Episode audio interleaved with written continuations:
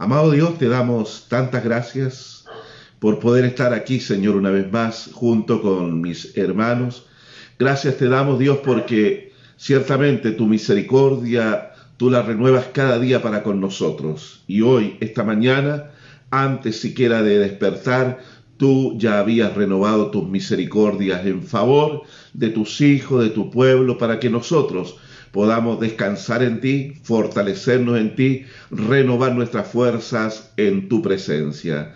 Gracias Dios, honramos, bendecimos tu nombre.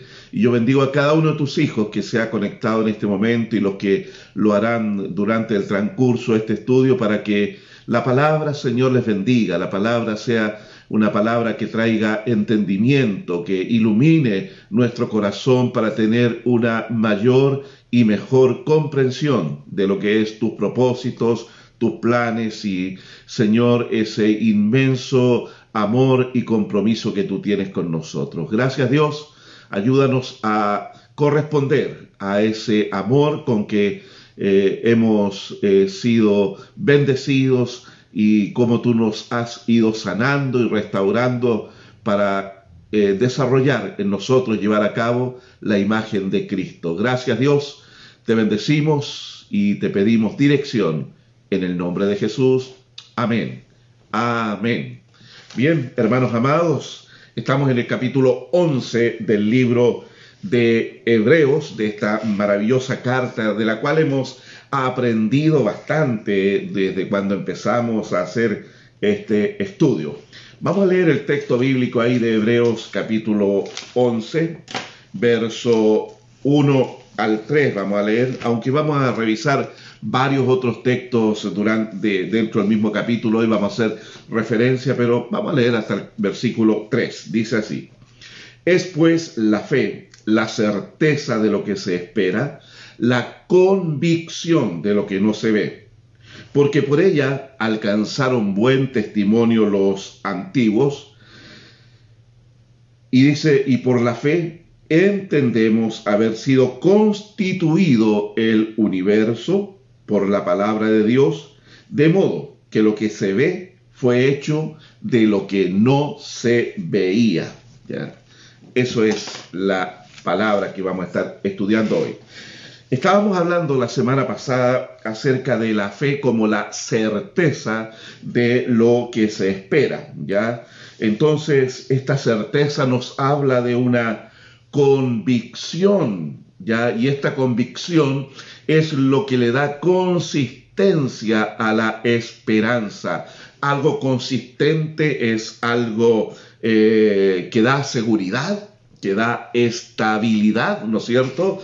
Eso es algo consistente. Entonces, cuando el creyente tiene la convicción en su corazón, ya como dice que es la certeza o eh, sinónimo, la convicción de lo que se espera, entonces el creyente tiene eh, una segura esperanza eh, de la cual puede aferrarse. Y lo leíamos en el capítulo 5 de Hebreo, que esta promesa, esta esperanza, es como una firme ancla que penetra hasta dentro del alma, dice. ¿Ya? ¿Y por qué dice dentro del alma? ¿Qué es lo que, lo que produce la, la, esperanza? La, o perdón, ¿qué, qué, ¿cuál es la función de un ancla? Un ancla tiene por finalidad eh, dar estabilidad, dar seguridad eh, en cuanto a lo que es el oleaje, las corrientes marinas, para que el barco que está allí detenido no sea arrastrado de un lugar a otro. Así tiene que ver también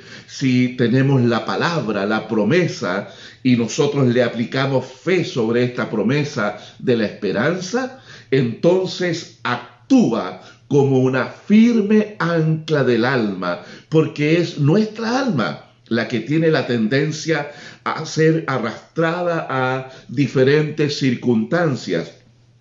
Si nosotros acostumbramos a estar alegres y, muy eufóricos cuando las cosas van bien, pero tenemos la tendencia a deprimirnos, tenemos la, la tendencia a sentirnos rechazados, a sentirnos poca cosa, a sentirnos no escuchados por Dios cuando los problemas vienen a nuestra vida, entonces nuestra alma es arrastrada por las circunstancias. Estamos contentos, eufóricos y alegres cuando todo va bien, pero cuando las cosas se complican, andamos en abismos de depresión, de angustia y no queremos vivir. Bueno, cuando esas cosas caracterizan nuestra vida, quiere decir que no tenemos convicciones claras respecto a lo que es nuestra esperanza. ¿Y por qué le digo esto?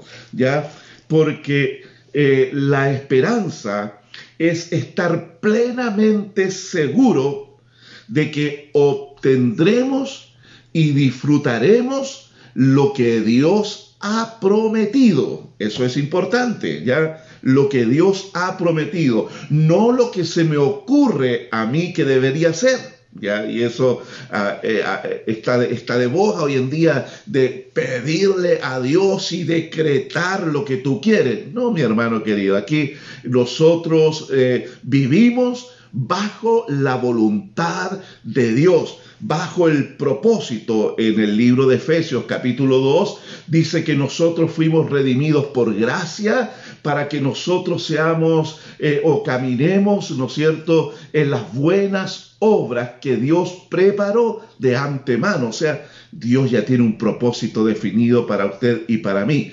Entonces, la esperanza es estar plenamente seguro de que obtendremos y disfrutaremos aquello que nosotros esperamos y que Dios ha designado para nuestra vida, ¿ya?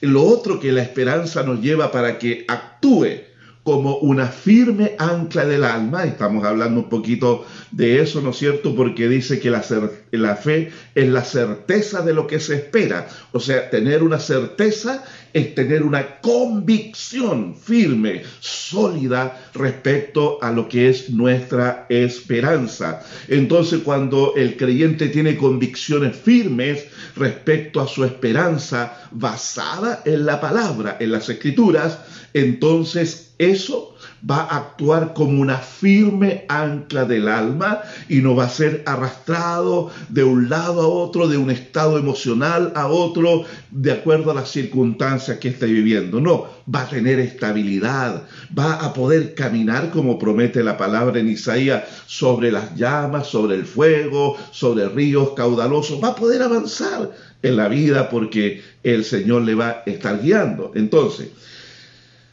tener esta certeza de lo que se espera es estar plenamente convencidos de la suficiencia de la Biblia, ¿ya? Eso es fundamental en la vida cristiana, porque nosotros debemos entender que el cristiano vive por la palabra.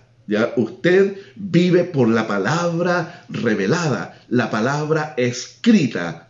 Y ahora yo si, si, si pregunto a ustedes y pudieran responderme allí, eh, ¿usted cree que la Biblia es inspirada por Dios? De seguro todos me van a decir, sí, es inspirada. Luego de ahí debemos nosotros ahora, una vez que estamos claros en eso, tener la convicción y decir, la Biblia es suficiente para mi vida. Es lo que yo realmente necesito. ¿Por qué? Porque la Biblia, la Biblia, desde Génesis al Apocalipsis, Antiguo y Nuevo Testamento, la Biblia como un todo, los 66 libros que componen las Sagradas Escrituras, ¿ya? De, tiene o contiene en ella todo lo que necesitamos para que vivamos en esta vida. Todo, todo. La, Biblia actúa como una brújula que nos va direccionando hacia el norte que, que nosotros necesitamos avanzar. ¿ya? También debemos entender, estamos hablando que la, debemos estar convencidos de la suficiencia de la Biblia para mí, para mí como persona, como creyente. ¿Por qué? Porque la Biblia contiene en sí todo lo que necesitamos para prepararnos para la eternidad. O sea, si yo no, no, tengo claro eso y, y, no entiendo de que mi paso por esta tierra, que es breve comparado con la eternidad, ¿ya? mi paso por esta tierra es tan significativo, es tan importante, porque es aquí donde yo me preparo para la eternidad. Es aquí donde el ser humano toma la decisión de dónde va a pasar la eternidad. Si recibe la palabra del Evangelio y crea la palabra del Evangelio, esa persona obtiene salvación por la gracia de Dios. Si rechaza la palabra del Evangelio, entonces la persona, dice la palabra, que esa persona permanece bajo condenación no puede salir del estado de muerte a la vida que Dios le está ofreciendo. Ya ahora, usted como creyente, usted que ha confiado en el Señor y ha depositado su fe en Cristo como su único y suficiente Salvador, tiene que tener la convicción de que la palabra de Dios es suficiente para que usted se prepare para la eternidad. Apocalipsis 19 dice, las bodas del Cordero han llegado. Y dice allí, y su iglesia se ha preparado. Eso es lo que dice allí Apocalipsis. Entonces, ¿cuándo ocurrió esa preparación? Por supuesto, en el tiempo que nosotros vivimos aquí en esta vida, en este lado de la eternidad. ¿ya? Este es el lugar, este es el tiempo de nuestra preparación. Ahora, ¿cómo me preparo yo? Por supuesto, la palabra es el manual. La palabra es lo que nos indica lo que usted y yo tenemos que llevar a cabo. ¿ya? Entonces, tenemos que tener esa convicción. Y la otra cosa, la otra certeza que tenemos que tener en cuanto a lo que es la suficiencia de las escrituras es que nos van revelando el carácter eh, absolutamente confiable de Dios. Oiga, lo que la Biblia nos enseña acerca de la persona de Dios debe conducirnos a que nosotros tengamos una plena y total confianza en Dios, en cómo Él, eh, lo que Él hace en favor nuestro. Mire, a veces nuestras declaraciones, nuestro, lo que nosotros decimos a veces eh, nos eh, va mostrando un poquito qué es lo que realmente creemos de Dios. El otro día conversaba con una señora en Santiago, una hermana en la fe, de una iglesia pentecostal ahí en la ciudad de Santiago. Y ella me contaba que había tenido un accidente. Un automóvil la chocó en una calle ahí en Santiago. Usted sabe cómo es de peligroso las calles en Santiago. Y un automóvil la chocó y la lanzó, pero varios metros. Y cuando cayó, ella azotó su cabeza allí en el piso no perdió la conciencia en ningún momento, pero mucha sangre comenzó allí a correr por la acera allí, por la calle. Y ella me contaba, me dice que lo primero que preguntó y le dijo, Dios, ¿por qué has permitido que me pase esto? Yo te he sido fiel. Y, eso es lo que ella le vino a su mente en ese momento y empezó a enumerarme varias cosas que ella eh, había hecho en su conducta y su comportamiento. Entonces yo no, le dije a ella porque era muy poco el tiempo que estábamos y, cuando una, una, hermana cuenta un testimonio, eh, lo cuenta con detalles, ¿ya? Así que tiempo no tuve para decirle nada. Tampoco era la ocasión para decirle algo.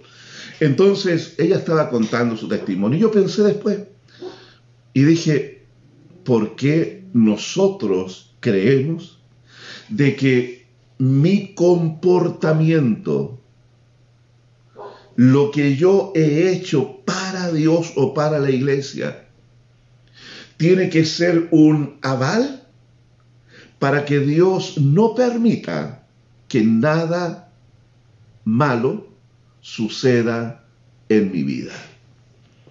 Entonces, cuando suceden estas cosas, quedamos con un, si tenemos ese pensamiento, quedamos con un sentimiento de que Dios está actuando de manera injusta. No lo reconocemos abiertamente, fíjese. No, no, no, no. No estamos diciendo, Dios, eres injusto. No, no estamos diciendo eso.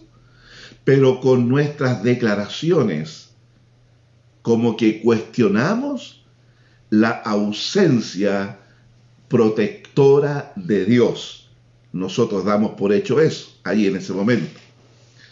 Entonces, hermanos amados, cuando usted lee la escritura en su totalidad, usted va a encontrar allí que se nos revela el carácter que es absolutamente confiable de nuestro Dios. Allí se nos revela. Entonces, cuando usted está impregnado con la palabra en su corazón, las circunstancias adversas no van a provocar en usted ese sentimiento que tratamos de ocultar allí de que Dios me está tratando injustamente. No, porque Dios es justo en todos sus caminos. En Dios no hay injusticia. Entonces, tengamos esa convicción, mi hermano querido, de que Dios se nos revela en la palabra como el Dios absolutamente perfecto, estable en su carácter. Y que Dios nos ayude a nosotros a poder comprender más de su carácter, porque si hay cosas que yo no logro entender, no debo darle un sentido, no debo darle un significado, sino que debo humillarme. ¿Se acuerda usted Asaf cuando escribe el Salmo 63, me parece que es, la de puede ayudarnos ahí? Escribe el Salmo y dice, Señor, ¿por qué prosperan los impíos? Dice, ¿ya? ¿No se nos ha pasado eso a veces a nosotros por la cabecita? ¿Ya? ¿Por qué esa persona, yo sé cómo es, mira el comportamiento, es un mentiroso, es un estafador, es un adúltero, pero mira, tiene mejor trabajo que yo, tiene... Y, y, se nos ha pasado un momento por la mente algo así. Entonces, el salmista allí, que escribe ese salmo en particular, concluye el salmo diciendo, Salmo 73, ahí está, gracias Daniel, concluye el salmo diciendo, yo era como un mulo sin entendimiento. Entonces, mi hermano querido, si, si no entendemos algo, no le demos una interpretación a aquello. Pidámosles con humildad a Dios, dame Señor mayor entendimiento. ¿Qué estaba diciendo Asaf? Señor, yo te sirvo, yo soy temeroso de ti. Y mira, y como tú bendices al impío, le va mejor que yo. Ah, eres injusto, eso es la palabra. Entonces evitemos caer nosotros en esos errores.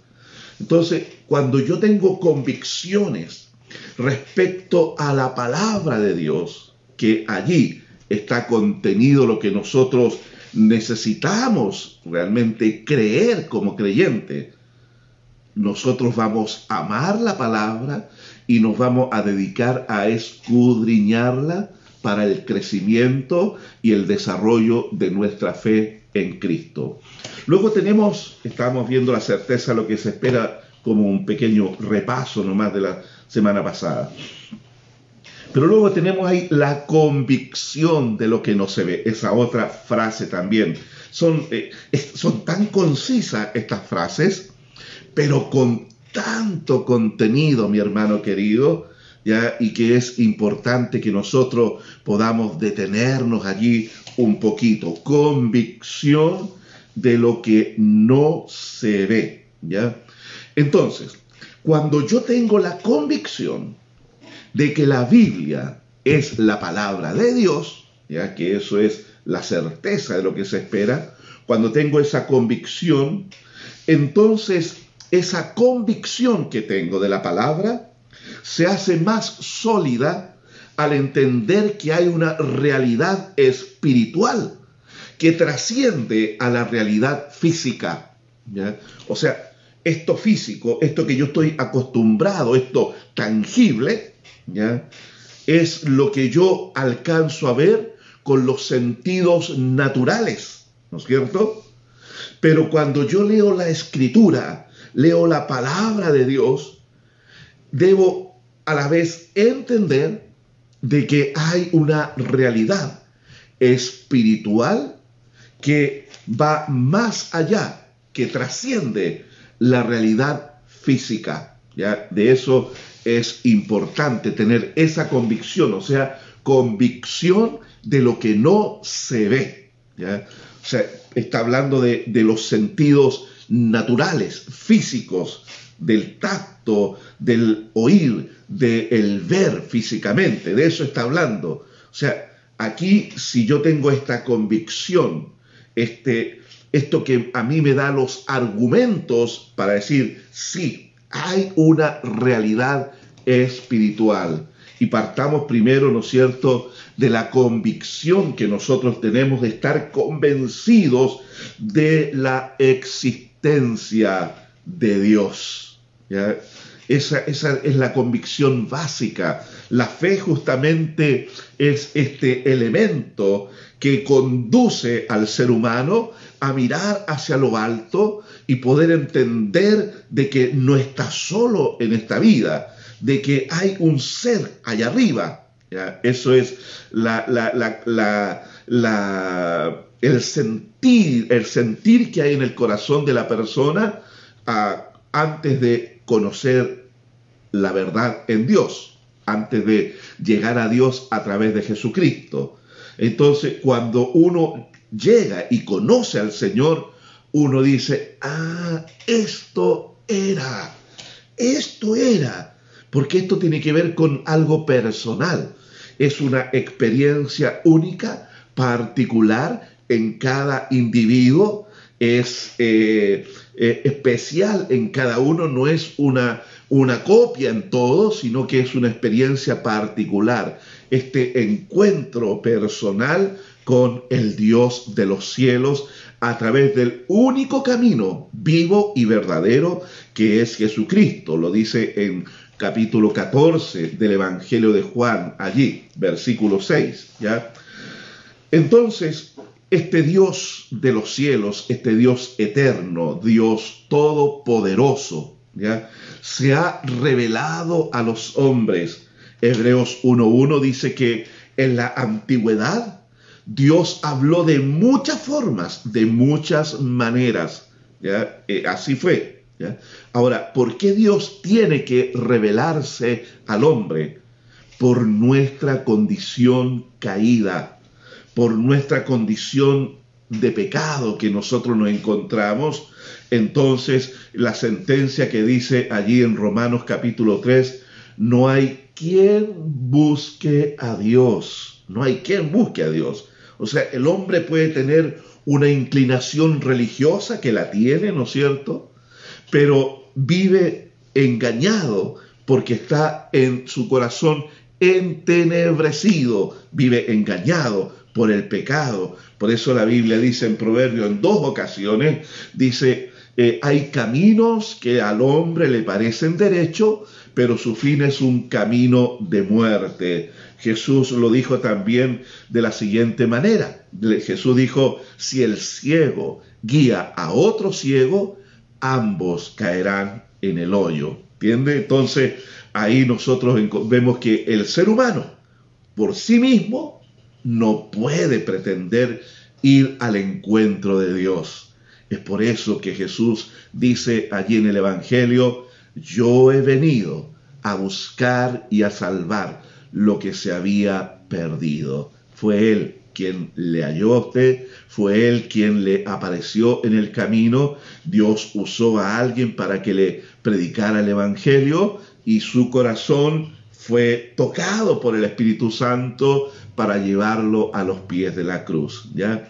Entonces, Dios siempre, siempre ha querido revelarse al hombre. Siempre ha tenido Dios la iniciativa. Ahí vemos nosotros a Abraham viviendo en el paganismo y allá Dios fue y lo llamó y lo buscó. Decir allá Dios fue es un sentido figurado, ¿no es cierto? Porque sabemos que Dios está en todo lugar. Entonces ahí Dios le encontró y Dios le trajo a su presencia, ¿ya?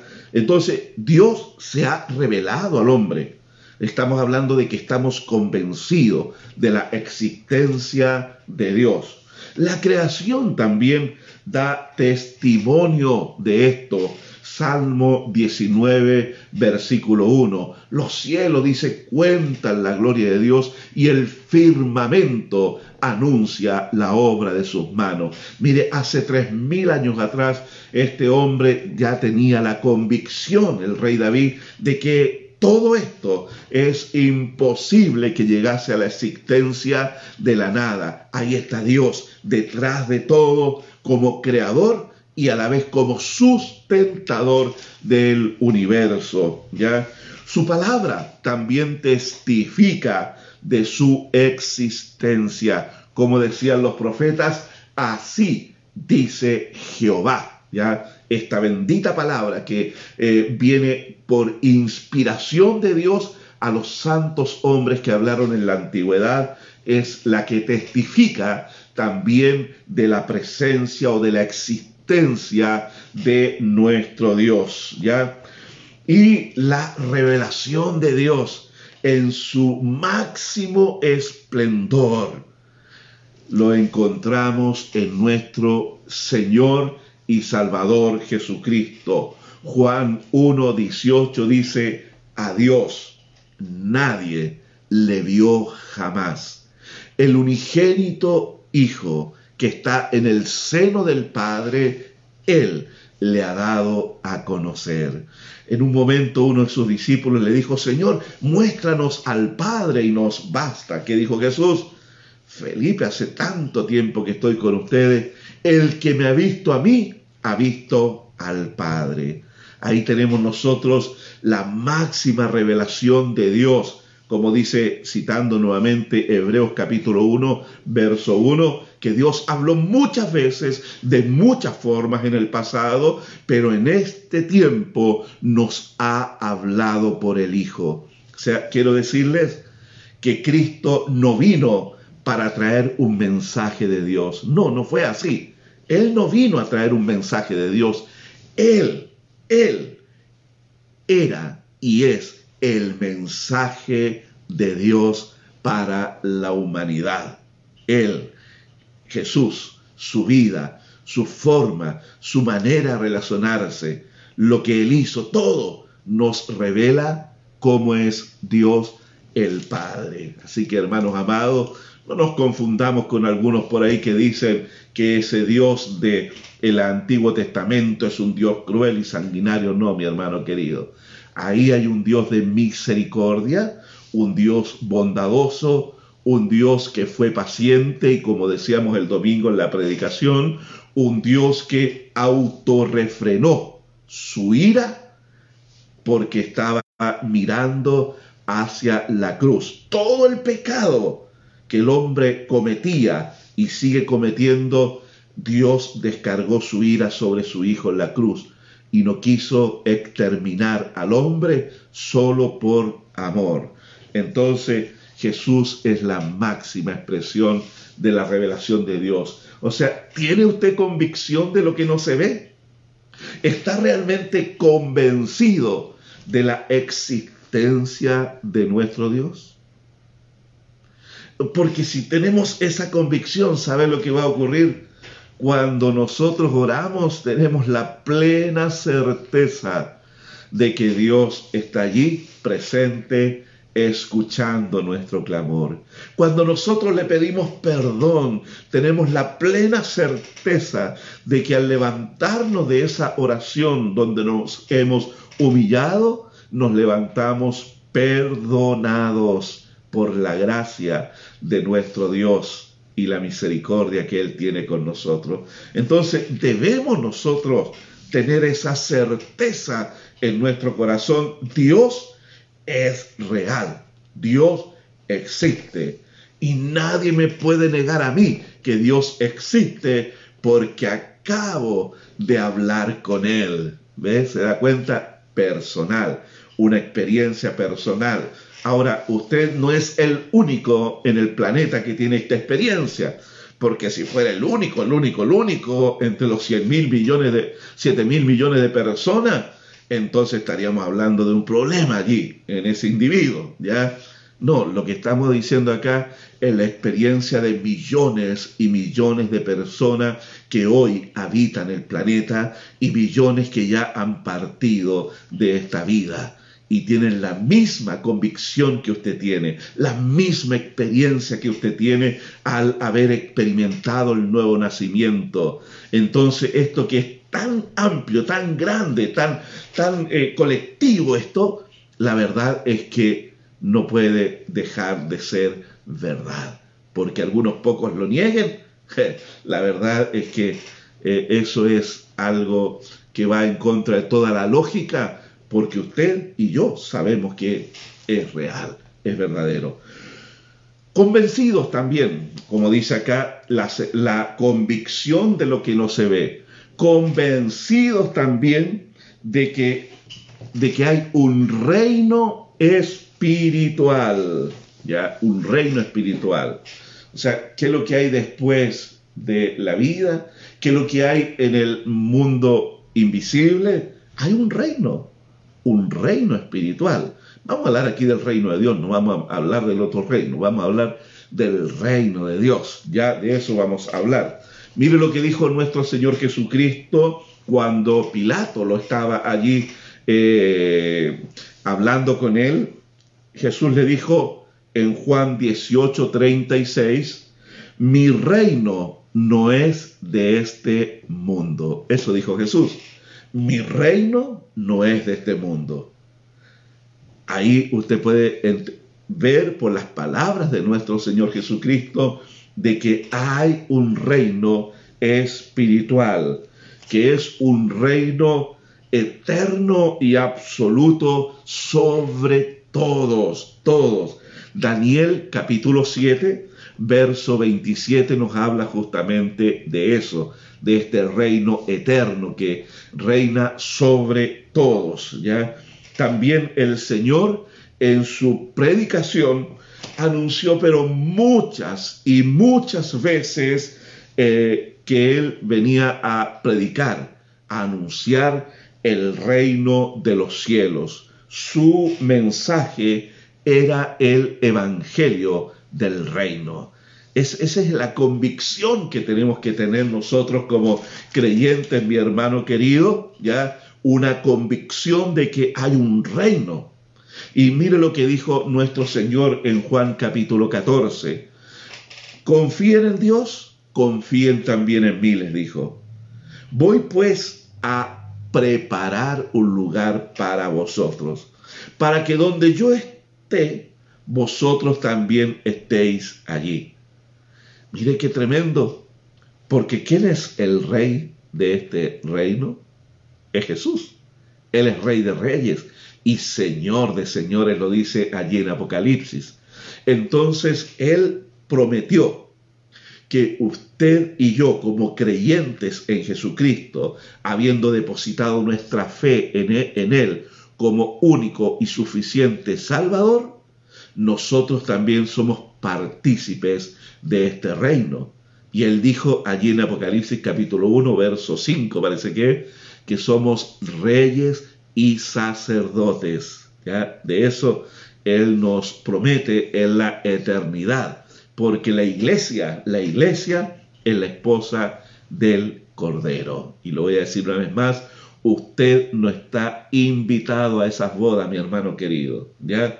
Usted es parte de la esposa del Rey de Reyes y Señor de Señores. Entonces, hay una realidad de un reino invisible. Y Pablo dijo, es necesario, es necesario que a través de muchas tribulaciones entremos en el reino de Dios. Así que cuando vengan los problemas, vengan las dificultades, vengan los momentos difíciles, acuérdese que hay un reino que le espera. Acuérdese que usted está preparándose para la eternidad. Hay un reino, mi hermano amado, hay una promesa de consuelo eterno, de fortalecimiento en nuestra fe y todo padecimiento, toda dificultad, todo obstáculo, toda herida del corazón, todo será sanado en aquel día, porque iremos a ese reino como bienaventurados, ¿ya? La palabra habla de eso, bienaventurado. Entonces esta bienaventuranza quiere decir alguien que disfruta una dicha inimaginable. Eso es bienaventurado, algo que no se puede vivir o experimentar en esta tierra. Y está reservado para usted, mi hermano querido. Si no lea ahí Primera de Pedro, donde dice que hay una herencia inmarcesible reservada en los cielos para nosotros. Amén. Ya, entonces Estamos hablando acerca de la convicción de lo que no se ve. ¿Ya está convencido de eso? ¿De la realidad de la existencia de nuestro Dios? ¿Está convencido de que hay un reino espiritual? Jesús dijo, mi reino no es de este mundo. Él está hablando del reino de los cielos, del reino de Dios, donde usted y yo vamos a ir a disfrutar por la eternidad. Otra cosa, la realidad del hombre interior o del hombre espiritual. Usted ha visto el hombre espiritual, el hombre interior no lo ha visto, ya no lo ha visto. Usted ve, ciertas cualidades nomás ahí, pero debe estar convencido de lo que no ve, ¿ya? Efesios 3:16 habla de el fortalecimiento del hombre interior. Entonces, el ejercitarse en la fe, mire lo que dice Pablo, le dice a su discípulo Timoteo, le dice que el ejercicio corporal para poco aprovecha, le dice, pero ejercitarse en la piedad tiene valor en esta vida y también por la eternidad. Eso le dice Pablo a su discípulo Timoteo. Entonces, ese hombre interior suyo, que eh, fue, eh, que fue renacido allí en el momento de la conversión, porque acuérdese, Efesios capítulo 2 dice que nosotros estábamos muertos en delitos y pecados pero Él, por su gracia, por su misericordia, Él nos dio vida, vida. ¿ya? Luego dice en la, carta de Pablo a eh, Tito, capítulo 3, dice allí que nosotros hemos sido regenerados por la obra del Espíritu Santo. Regenerar es implantar vida a algo que está muerto. Eso es regenerar. Entonces nosotros, nosotros hemos experimentado esto de el nuevo nacimiento y el hombre interior, ese ser espiritual que eh, vino a la vida en el momento de la conversión, necesita ser nutrido, necesita ser ejercitado. ¿Y cómo lo nutrimos? Mire, mañana estamos ayunando los días martes.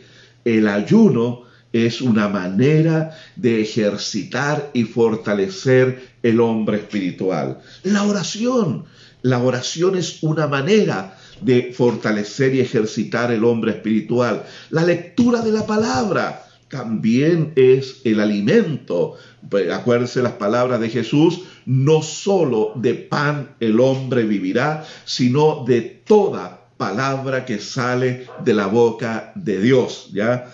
Ese alimento, justamente Jesús habla que este pan bendito de la palabra es el que fortalece el hombre interior. A través de la adoración también nuestro espíritu se libera para entrar en la presencia de Dios. Por eso nuestros cultos se caracterizan allí eh, por tener alabanza, por tener adoración, porque eso nos conecta con la presencia de Dios y prepara también nuestro corazón para recibir la palabra bendita del Señor. Entonces, el hombre espiritual tiene que fortalecerse. Por eso Pablo lo dice en Efesios 3:16 que debemos nosotros fortalecer el hombre interior. El hombre interior también Romanos 7:22 se deleita en la ley de Dios. Se deleita en la ley de Dios, ¿ya? ¿Qué es lo que está diciendo eso? Cuando el hombre espiritual está sanito, está robusto, está allí sin ninguna enfermedad, no está decaído, ese hombre espiritual que lo que hace, ama la palabra, ama la palabra, desea la palabra, porque se deleita en la ley de Dios. Si no, lea el Salmo número uno también donde dice que ese varón que es bienaventurado, que no se no anda en camino de pecadores, que no se sienta en silla de escarnecedores, sino que en la ley de Jehová está su delicia. Y en su ley medita de día y de noche. Por eso necesitamos nosotros fortalecer ese hombre espiritual, porque el, el amor por la palabra es reflejo de la sanidad del hombre espiritual. Estamos hablando de eh, Hebreos capítulo 11, donde dice la convicción de lo que no se ve. Ya usted no ve ese hombre espiritual, pero está ahí, ha recibido vida por medio del nuevo nacimiento. Segunda de Corintios 4:16 dice que este hombre interior, este hombre exterior se va desgastando. Y eso es lo que nos pasa. Van pasando los años y vamos sufriendo un desgaste físico, un desgaste muscular, los huesos se comienzan a complicar, las articulaciones se comienzan a complicar, a algunos comienza a caérseles el cabello y así sucesivamente, ¿ya? O sea, este hombre físico va sufriendo un desgaste. Pero ahí, en 2 Corintios 4, 16, dice que no obstante, el interior se renueva de día en día, de gloria en gloria. Ya sea, hay una juventud, hay una energía, hay una fuerza espiritual cuando usted se ejercita en las cosas espirituales. Y ese hombre interior se va renovando. Ya, eso es importante, mi hermano querido. Vamos a ver algunas de las convicciones de la realidad espiritual que encontramos aquí en este capítulo de Hebreos, capítulo eh, Hebreos 11, ¿no es cierto? Ahí, vamos a ir avanzando a través del, del capítulo en varios textos, yo se los voy a ir citando para que usted lo vaya observando ahí, mantenga su Biblia abierta o encendida, no sé cómo, cómo está usted, yo tengo mi Biblia abierta aquí. Bien, convicciones de la realidad espiritual en Hebreos 11. Estamos hablando de la convicción de lo que no se ve. Hablamos de la convicción que tenemos que tener de la existencia de Dios, de la convicción que tenemos que tener nosotros de que el reino espiritual, el reino de los cielos, el reino de Dios es una realidad que está vigente y que va a estar por la eternidad. Esta tierra va a pasar, eh, pero el reino de los cielos se va, va a permanecer allí, ¿ya? Y hablando de la realidad también del hombre interior, del cual tenemos que preocuparnos nosotros, ¿ya? Ahora, lo primero es versículo 3, 11, Hebreos 11, 3 dice que por la fe entendemos haber sido constituido el universo por la palabra de Dios, de modo de lo que se ve fue hecho de lo que no se veía, ¿ya? Entonces, ¿qué convicción debemos tener acá? Que el mundo visible, lo que nosotros podemos ver, ver, palpar, ¿no es cierto? Ya fue hecho de elementos del mundo invisible. Hermanos amados, no es como a veces se piensa que esto fue hecho de la nada. No, no fue hecho de la nada. Lea bien ahí el versículo 3, donde dice, de modo que lo que se ve fue hecho de lo que no se veía.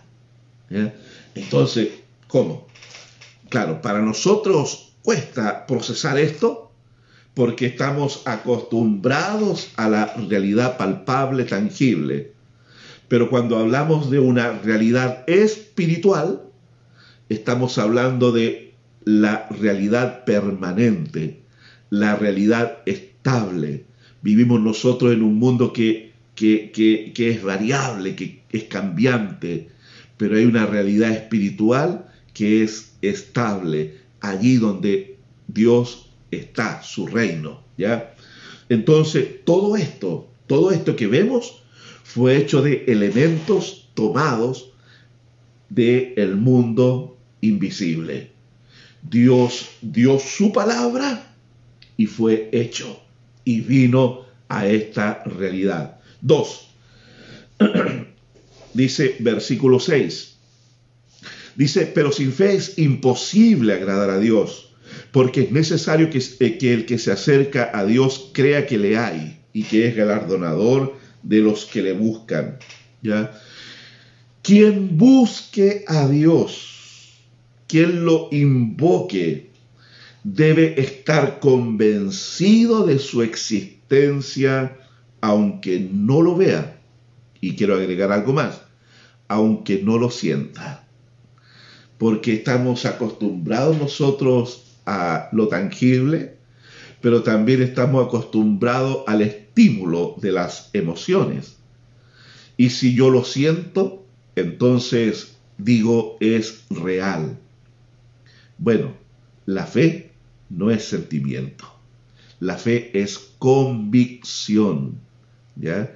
La fe no tiene que ver con lo que vemos, con lo físico, sino que tiene que ver con lo espiritual. Por fe andamos, dice Pablo en 2 Corintios 5, no por vista, dice, por fe andamos, no por vista. Entonces, cuando usted ore, mi hermano querido, cuando usted se acerque al Señor, tenga esa certeza, Dios está presente aquí. Dios está presente. Porque quien quiera que sea que se humille ante la presencia de Dios, Dios va a escuchar ese clamor. No importa, hermano mío, cuánto tiempo lleve usted en el Señor. Si es usted nuevito, sepa que Dios le va a escuchar cuando usted ore.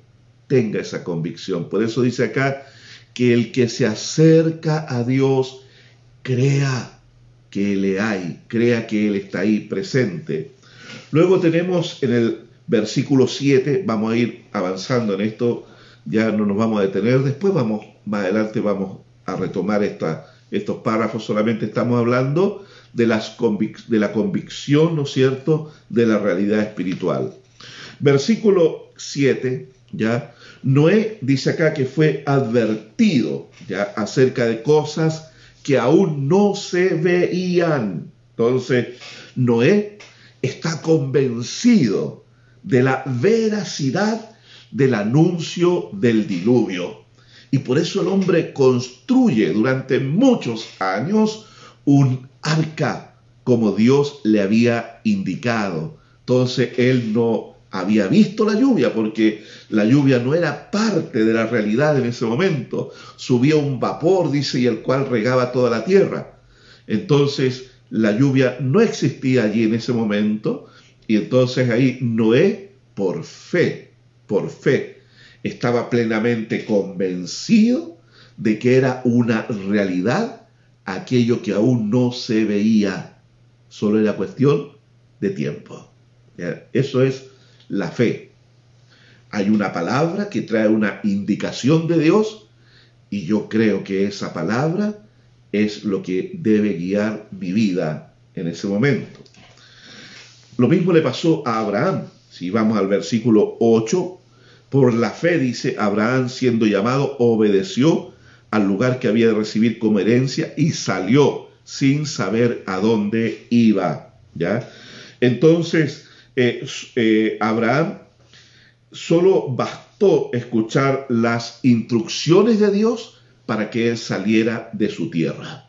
Dios le dijo, sal de tu casa, sal de tu tierra y de tu parentela y anda al lugar que yo te mostraré. Ni siquiera le dio un, un, mapa, eh, no sé, pues, un, Google Maps con la, con la ubicación, y nada de eso. Dios le dijo, tú sales y el hombre obedeció a Dios. Luego tenemos en el versículo 10 que Abraham estaba convencido de una ciudad celestial. Es interesante esto, mi hermano, porque Juan después nos habla de la nueva Jerusalén, la cual desciende del cielo. Pero Abraham, estamos hablando 1500, 2000 años, más, de 2000 años antes de eh, que Juan escribiera, más de 2000 años antes que Juan escribiera, estamos hablando. Y ya Abraham tenía esa claridad, esa convicción de que Dios estaba preparando una ciudad. Y lo dice acá el versículo 10, porque esperaba la ciudad que tiene fundamentos, cuyo arquitecto y constructor es Dios. ¿Ya? Abraham era un hombre adelantado para su tiempo en cuanto a lo que es la fe. Versículo 13 dice, conforme a la fe murieron estos sin haber recibido lo prometido, sino mirándolo de lejos y creyéndolo y saludándolo. O sea, muchos creyentes murieron con la convicción de que las promesas eran verdaderas, eran reales. Ahora uno lee la Biblia y uno va a encontrar allí las promesas y uno se va a apropiar de esas promesas y uno las va a creer y va a caminar en esas promesas. Pero aquí estamos hablando de gente que no tenía el acceso que usted y yo tenemos a la Biblia y aún la Biblia recién se estaba escribiendo. Era gente que había recibido palabra de Dios y profetas que hablaban de parte de Dios y ellos creyeron a esa palabra. Hermano amado, ¿cuánto más se nos debe demandar a nosotros que tenemos la palabra escrita ahí y que solo nos basta abrirla y avanzar en la lectura para echar mano de las promesas que están allí. Esa gente creyó sin tener este libro maravilloso a su disposición. ¿Ya? Y ellos creyeron a una promesa de salvación y de vida de parte de Dios. Abraham Mire, mire, mire Abraham, por eso digo que Abraham era un, hombre adelantado para su tiempo. Versículo 19 dice que Abraham estuvo dispuesto a sacrificar a su hijo, a Isaac, al heredero de las promesas, porque Abraham tenía la certeza y la convicción en la resurrección. ¡Wow! En la resurrección tenía esa convicción este hombre. Él sabía que si obedecía a Dios y sacrificaba a su hijo, Dios lo iba a resucitar de entre los muertos. O sea, convicciones de lo que no se ve. O sea, lo único que él iba a ver ahí, a su hijo muerto, muerto. Pero él tenía la convicción de aquello que no veía, que el Dios Todopoderoso le iba a resucitar a su hijo. Con razón el hombre fue llamado amigo de Dios, padre de la fe. Moisés, mire lo que dice de Moisés en el versículo 26. Moisés entendió de que lo que ofrece este mundo es pasajero. Hay unos versículos tristes allí en las cartas de Pablo en la Biblia, cuando habla de un tal Demas. Allí a Timoteo le escribe de Demas. Y dice, Demas me ha abandonado amando a este mundo. En eso no hay sensatez cuando la persona, habiendo experimentado los bienes venideros, habiendo experimentado el poder de Dios, la presencia de Dios en su vida, luego descuida su caminar con el Señor y vuelve atrás y vuelve a amar al mundo, dejando de amar a Dios. Porque no se puede amar al mundo y a Dios. No puede servirse a dos señores. ¿Ya? O almas adúlteras, dice Santiago, a los que aman al mundo. Un, es un adulterio espiritual. Entonces Moisés, estamos hablando desde ahora, 3200 años atrás, Moisés renunció a los placeres, a las comodidades, a una posición privilegiada, renunció a todo eso, ¿ya? ¿Por qué? Porque entendió que es pasajero. Él quería lo permanente, lo que tenía valor eterno. Y otra cosa que nos narra aquí el escritor de esta carta, en el versículo 27, dice que dejó Egipto no temiendo la ira del rey. ¿Sabe por qué? Aquí lo dice. Porque se sostuvo como viendo al invisible. Cuando tú tienes la convicción de lo que no se ve, o sea, estás plenamente convencido de la existencia de Dios, entonces no va a existir prueba, no va a existir dificultad, no va a existir dolor por grande que éste sea, que te va a llevar a ser arrastrado por las circunstancias, porque te vas a sostener como viendo al invisible. Oiga, eso, eso es lo que hizo este hombre hace tantos años atrás. Usted y yo ahora que estamos capacitados por el santo y todopoderoso Espíritu de Dios, nosotros podemos sostenernos, no importando la adversidad que nos toque vivir. Nos podemos sostener en el Señor, ¿ya? Mirar al invisible. Qué frase esa, ¿no es cierto? Qué frase, qué declaración, qué contenido hay allí. Mirar al invisible. Eso es una acción del espíritu, del hombre interior de la persona. Y es el hombre interior en la medida que va creciendo, que se va fortaleciendo y desarrollando, es el que va gobernando y subyugando al hombre natural. Así debe ser nuestro caminar ahora en Cristo, que prevalezca lo espiritual por sobre lo natural, por sobre lo material, por sobre lo tangible, que prevalezca lo espiritual. Es la única manera que nosotros podemos mirar al invisible. No hay otra forma. Porque si no se fortalece el hombre interior, no se alimenta a diario con la palabra, con la oración, con la búsqueda de Dios, entonces nuestra mirada va a estar enseguecido, vamos a estar limitados y nuestro entendimiento no va a poder captar lo que Dios quiere enseñarnos en el momento. Otra cosa en el versículo 35, y que esto ya sería lo, que estaríamos terminando, dice que algunas mujeres recibieron a sus muertos mediante resurrección. Hay varios episodios ahí en el Antiguo Testamento de la resurrección de personas que estaban muertas, ya Pero dice que más otros fueron atormentados, o sea, estuvieron dispuestos a soportar el dolor de la pérdida de un ser querido. ¿Por qué dice?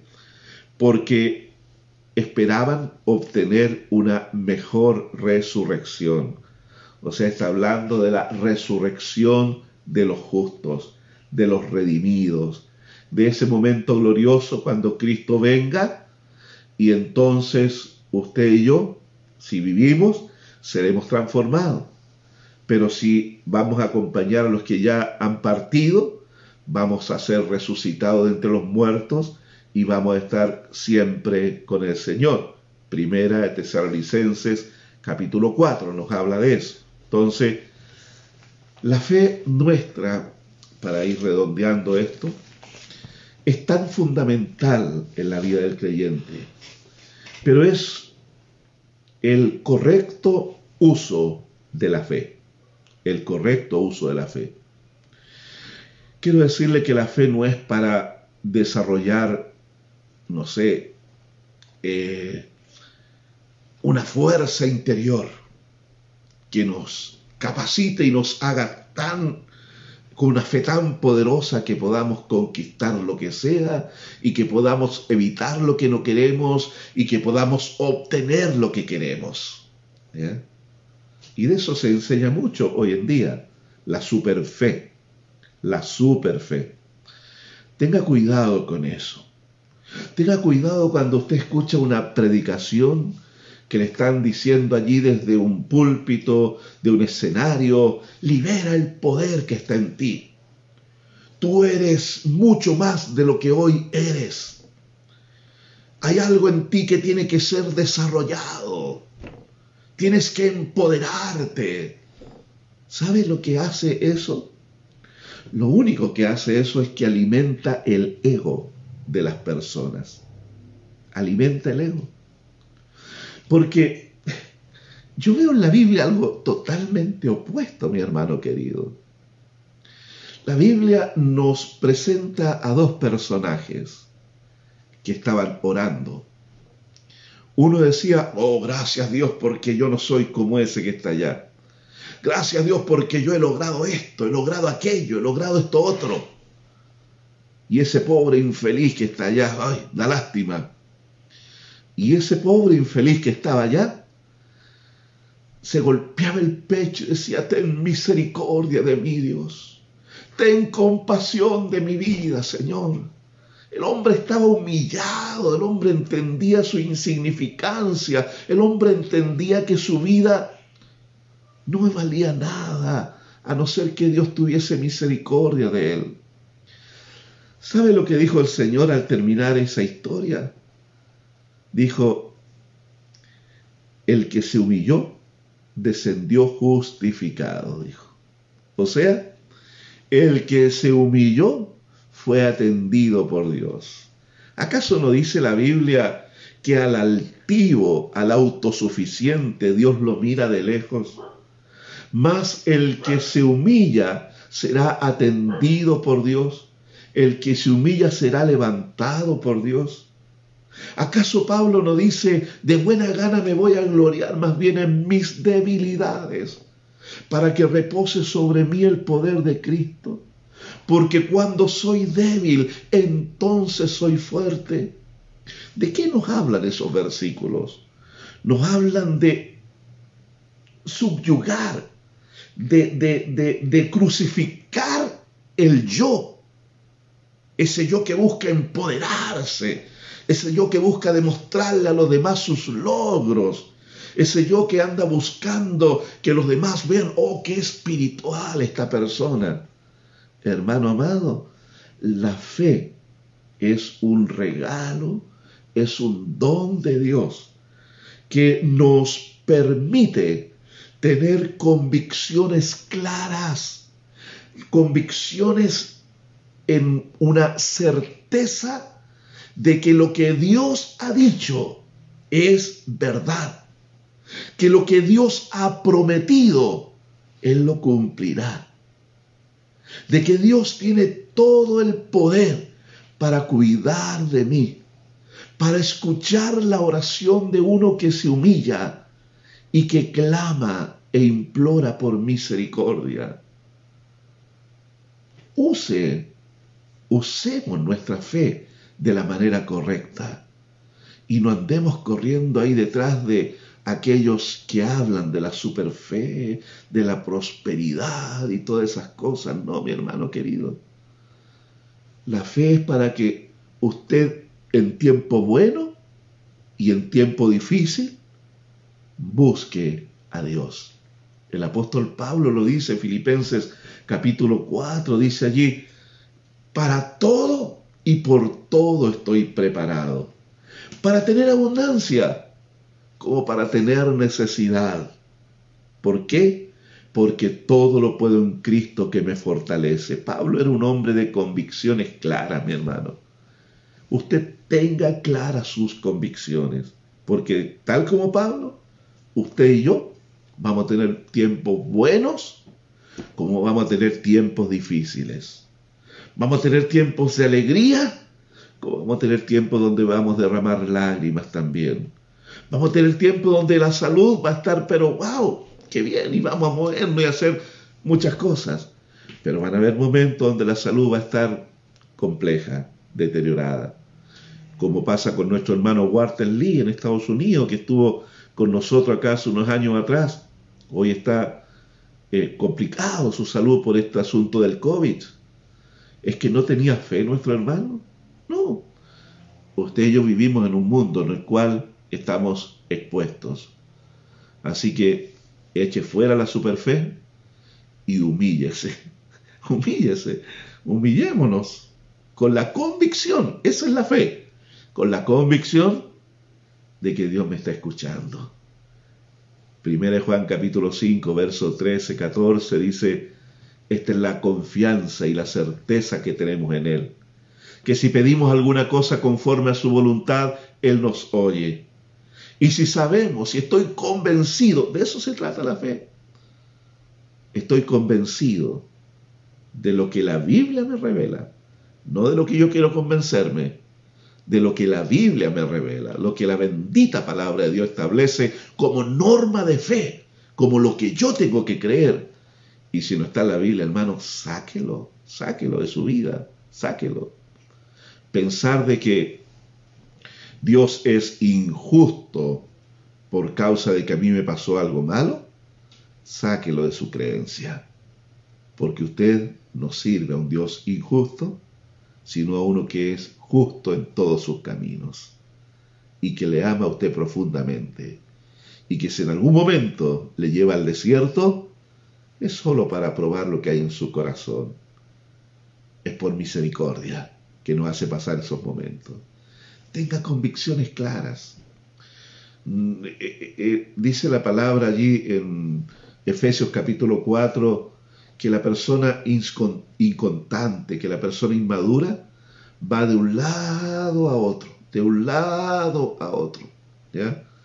En cambio, la persona que tiene convicciones bíblicas, bíblicas, estoy convencido de esto porque viene de la palabra de Dios no de una frase o un versículo aislado, de la palabra toda, de la palabra. Yo, yo veo la palabra y esto que yo creo no, no se contradice en ninguna otra parte de la escritura. Entonces eso me da convicciones claras, firmes en mi vida. Así que hermano amado, como vuelvo a leer la frase esta, es pues la fe, la certeza de lo que se espera, la convicción de lo que no se ve. Lo tangible es pasajero, lo eterno e invisible es lo que permanece. Ahí está el reino de nuestro Dios y a ese reino hemos sido llamados. Dios le bendiga.